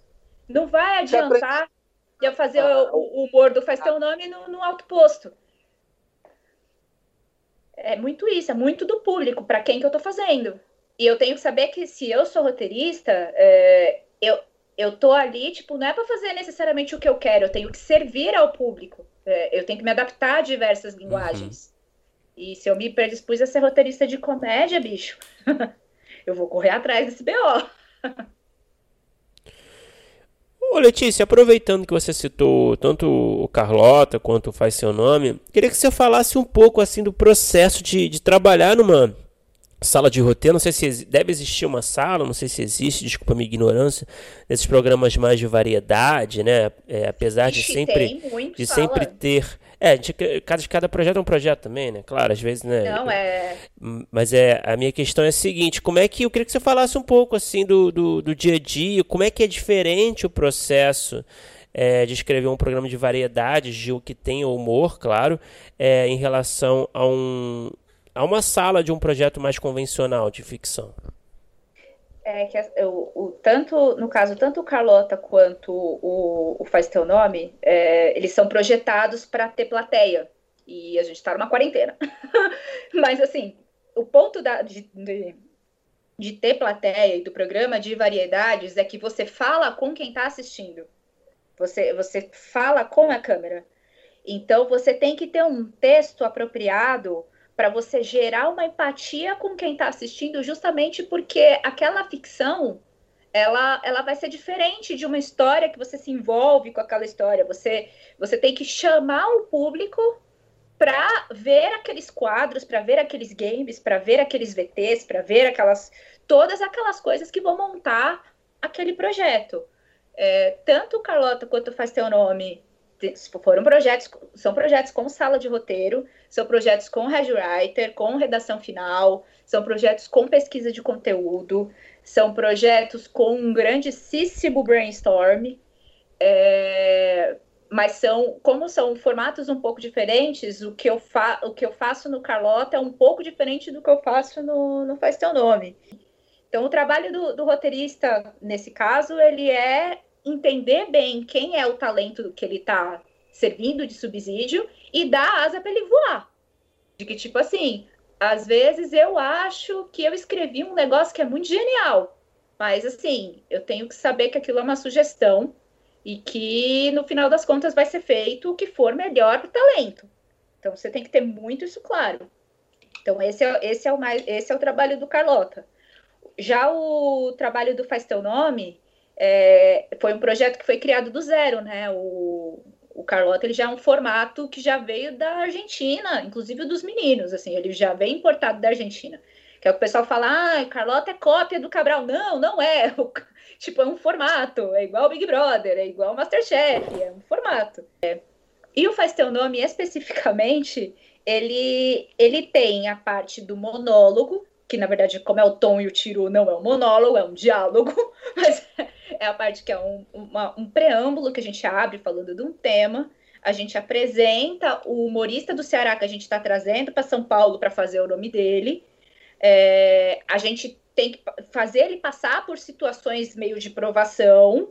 Aí ele faz o set dele e no final ele tem um momento que ele faz um sketch com Tonho Tiru. Então tem um momento de reality, tem momento de só cabeça do, do apresentador, tem momento de ficção, que é sketch, tem momento de, assim, tem, são, são vários formatos dentro de um formato só. É, quase morri no final desses dois processos, porque eu estava com esses dois programas acontecendo ao mesmo tempo agora. Não era para ter sido assim. É, mas eu acho não ficção anos luz mais difícil do que ficção. Para mim é anos luz mais difícil isso de tipo você pensar possibilidades do que poderia acontecer e aí chega na hora o negócio vai ser gravado no freestyle e o Tom e o Tiro improvisam muito e aí você perdeu completamente o controle do negócio. Eu, eu tenho muita dificuldade de visualizar, é, principalmente no caso do Faz Teu Nome. É, mas rolou bem, os meninos com quem eu estava trabalhando, eles têm muita experiência com, com, variedades. Já o Carlota, como é um formato mais certinho, é mais, muito mais previsível. Então eu tenho bem menos problemas, assim, eu sei que eu tenho que escrever as cabeças da crise, eu sei que eu tenho que escrever a dinâmica do quadro, quem está assistindo tem que entender a dinâmica do quadro, é, essas coisas, eu, eu, eu tenho, tem algumas coisas que são, tipo, elas são funcionais, que eu tenho que saber fazer.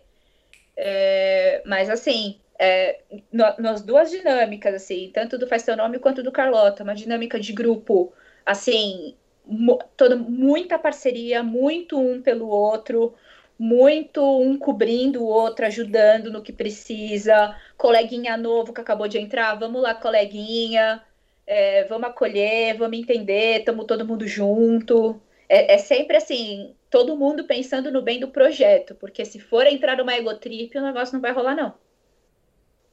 Ô Letícia, você falou muito sobre essa sua característica, posso dizer assim, quase de camaleoa, de, de conseguir.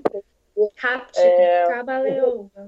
O, o que precisa ser feito e até não, não brigar muito e continuar trabalhando.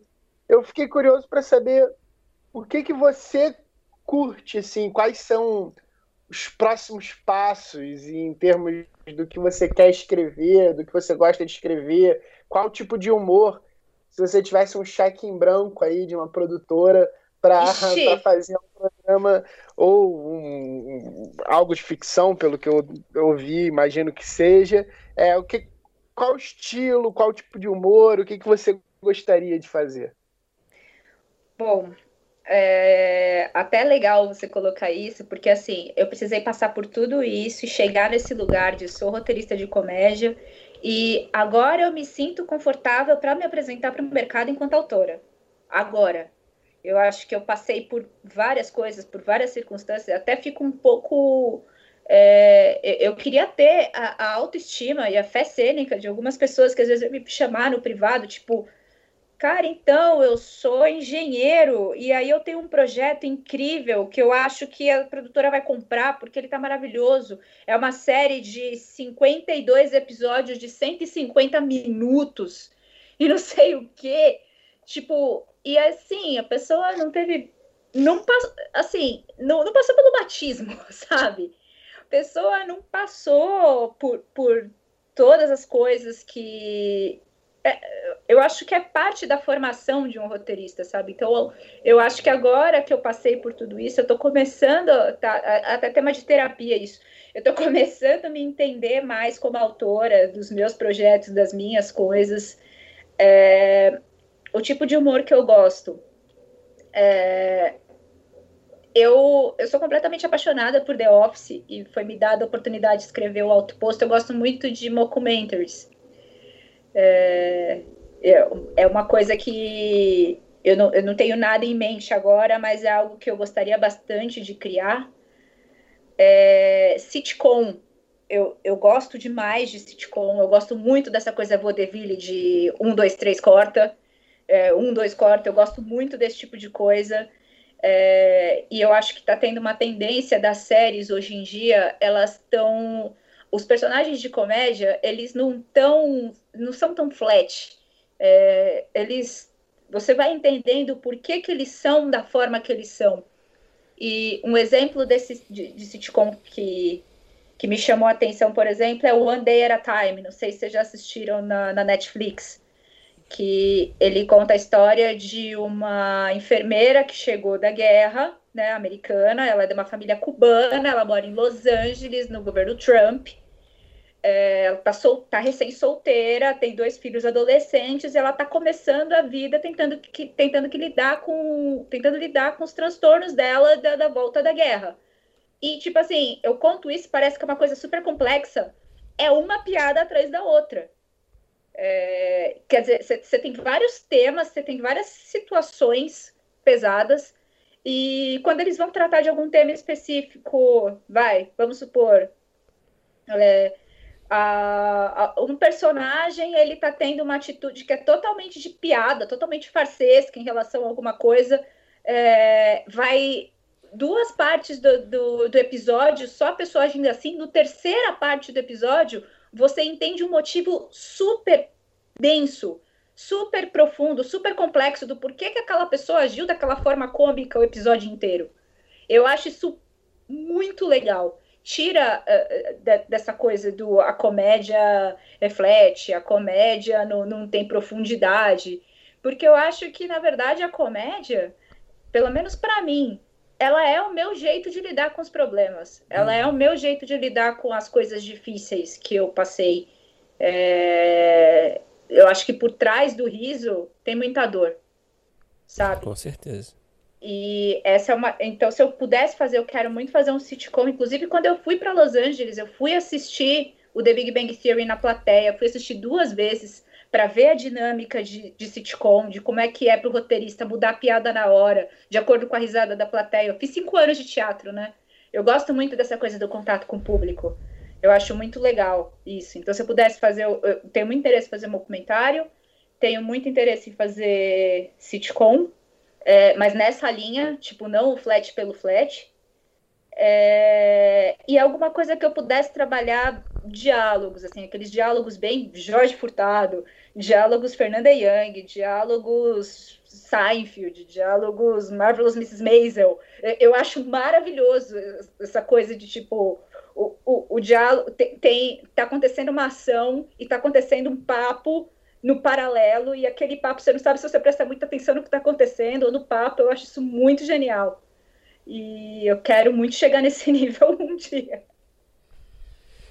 Tícia, para terminar, o papo tá ótimo, mas a gente está aqui se encaminhando aqui é, para o fim. É, a gente tem o um bloco final, né? Que a gente faz as mesmas ah. perguntas para todo mundo. Não sei se você preparou alguma coisa, se você vai fingir que, que vai inventar na hora.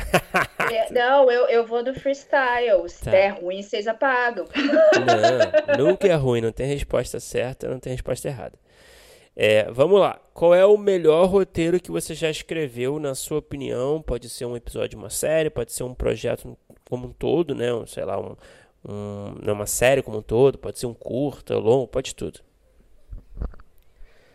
Foi o episódio 6 do Alto Posto, que é um episódio que tá acontecendo um show dentro do posto de gasolina e tem várias situações acontecendo que não é o plot B ou o plot C. É o plot A, B, C, D, é um episódio meio sol.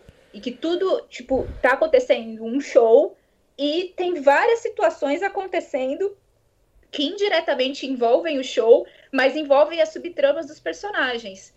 Então, quando eu terminei, quando eu botei o ponto final e quando eu assisti esse episódio, eu falei: porra, trabalhei para isso. É o sexto, você falou? É o sexto episódio? Sexto, sexto episódio do Outpost, da primeira temporada. Foi qual... que eu fiquei mais feliz. Assim, eu também falei, olha, valeu ter sido atendente de telemarketing no cursinho. e qual foi o pior roteiro que você já escreveu? Vale tudo também. Pode também não ter sido produzido. Vale tudo. Nossa, o pior roteiro que eu escrevi foi uma proposta. Eu, eu, eu trabalhei para um, um. Eu trabalhei para um canal de YouTube que tinha 30 inscritos em 2010, que era com os amigos. E o que, que acontece? Eu me sentia muito envergonhada de mostrar as coisas que eu tinha de roteiro, porque eu achava que eles eram muito bons, eu não me sentia confortável, não era nem tanto por eles, era mais por mim mesma, eu me sentia envergonhada. Então, quando eu tentava, as primeiras. É muito difícil um primeiro roteiro seu ser genial.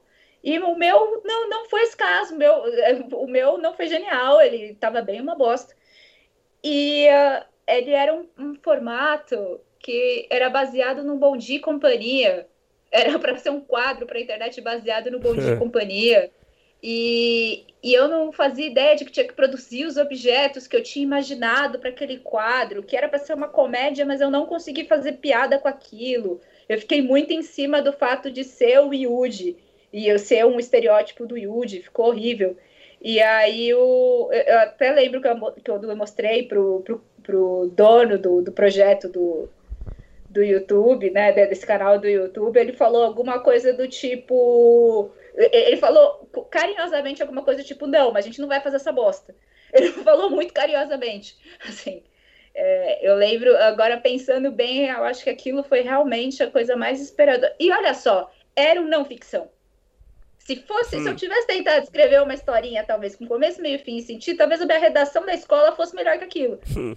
Então, eu acho que foi esse meu pior roteiro.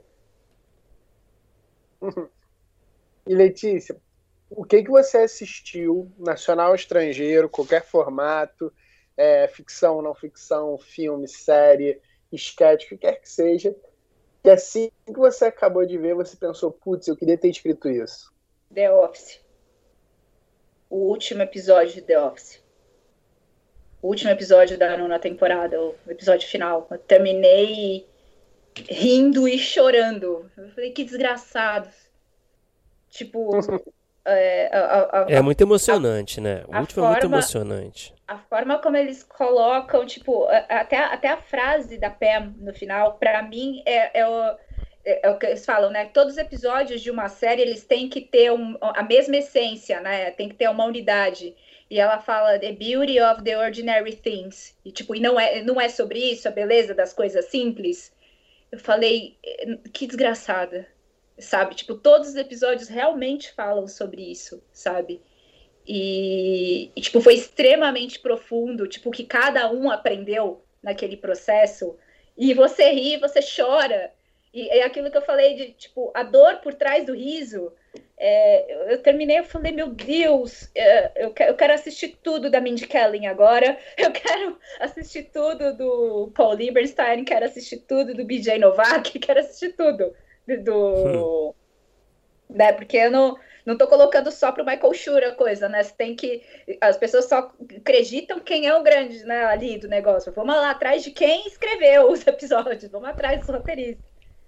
Eu revi The Office toda agora na pandemia. É, sei lá, já deve ser a terceira ou quarta vez que eu revejo. É sensacional, é muito boa a série. Né?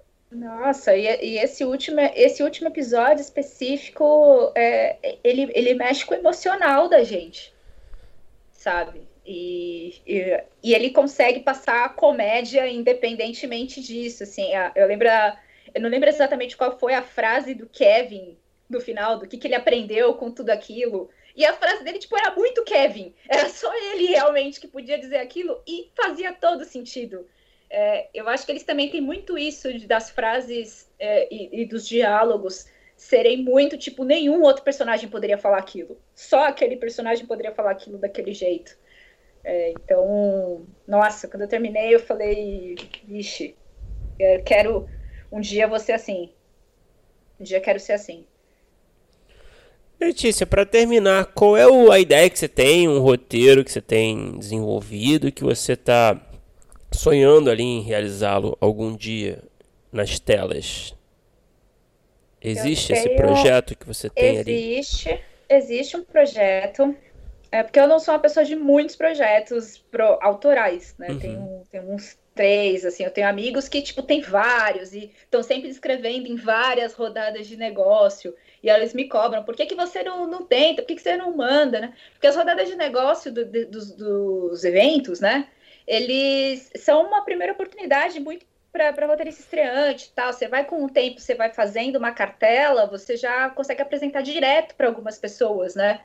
E eu, eu, eu aproveito esses contatos para pedir emprego, não para apresentar minhas coisas. Uhum. É, então, eu tenho, eu tenho um projeto que ele fala sobre temas holísticos e ele fala sobre esse universo digital influencer e recebidinhos e viver sobre e viver disso, mas não sendo um mega star, sendo aquela pessoa que consegue com muito sacrifício fazer 6k por mês, pagar a conta, pagar o aluguel, ajudar a avó, ajudar a tia e tá pegando ônibus e metrô e ela é uma digital influencer. Eu queria muito falar sobre esse universo que, tipo, ele é um digital influencer, mas não é tão digital influencer assim.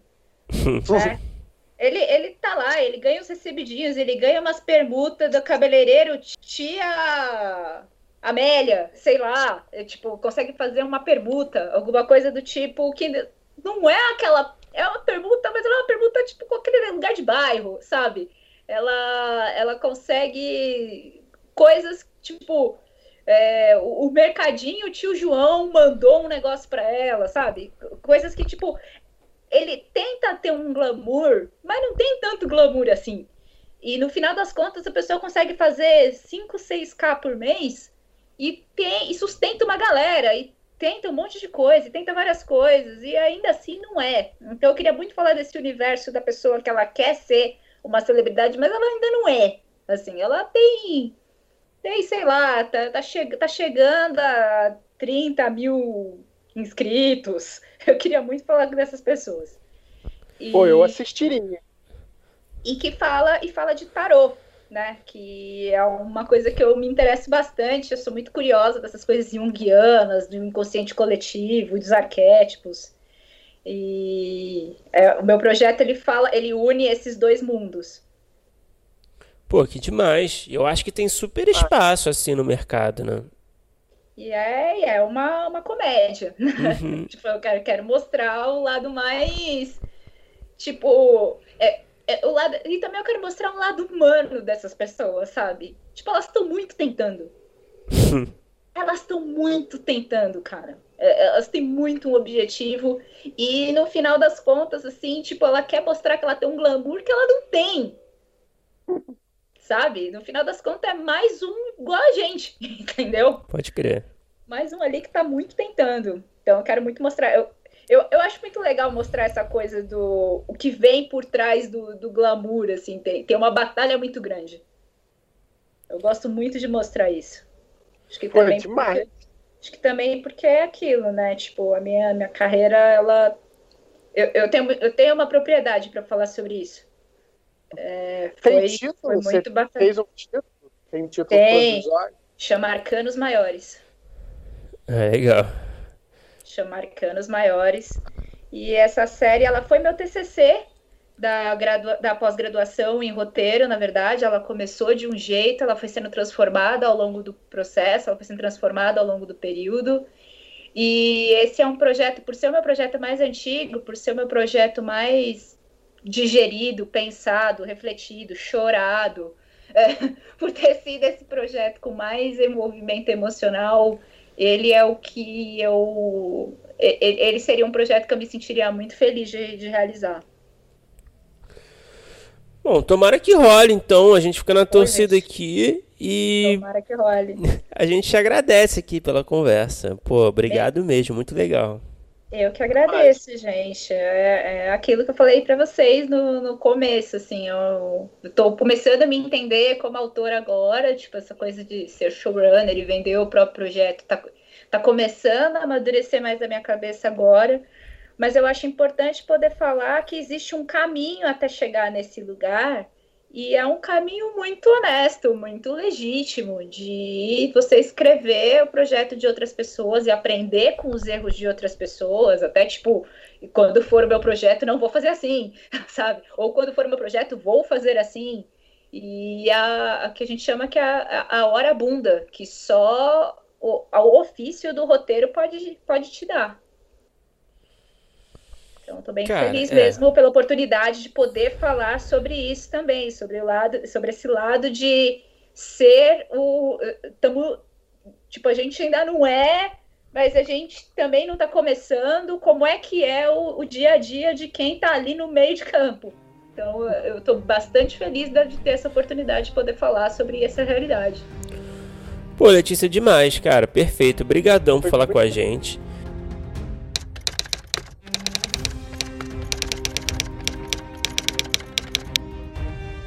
Opa! Chegou até aqui? Muito obrigado por escutar. Não se esqueça de assinar o feed do primeiro tratamento no seu agregador de podcast favorito comentários, sugestões ou em busca de consultoria para o seu roteiro? Mande um e-mail para primeirotratamentopodcast.gmail.com que responderemos assim que puder. Já ouviu falar da nossa campanha no Apoia-se? Ganhe recompensas exclusivas e nos ajude a continuar entrevistando nossos roteiristas favoritos. É só entrar em apoia.se barra primeiro tratamento e se tornar um apoiador. Muito obrigado novamente e até o próximo episódio.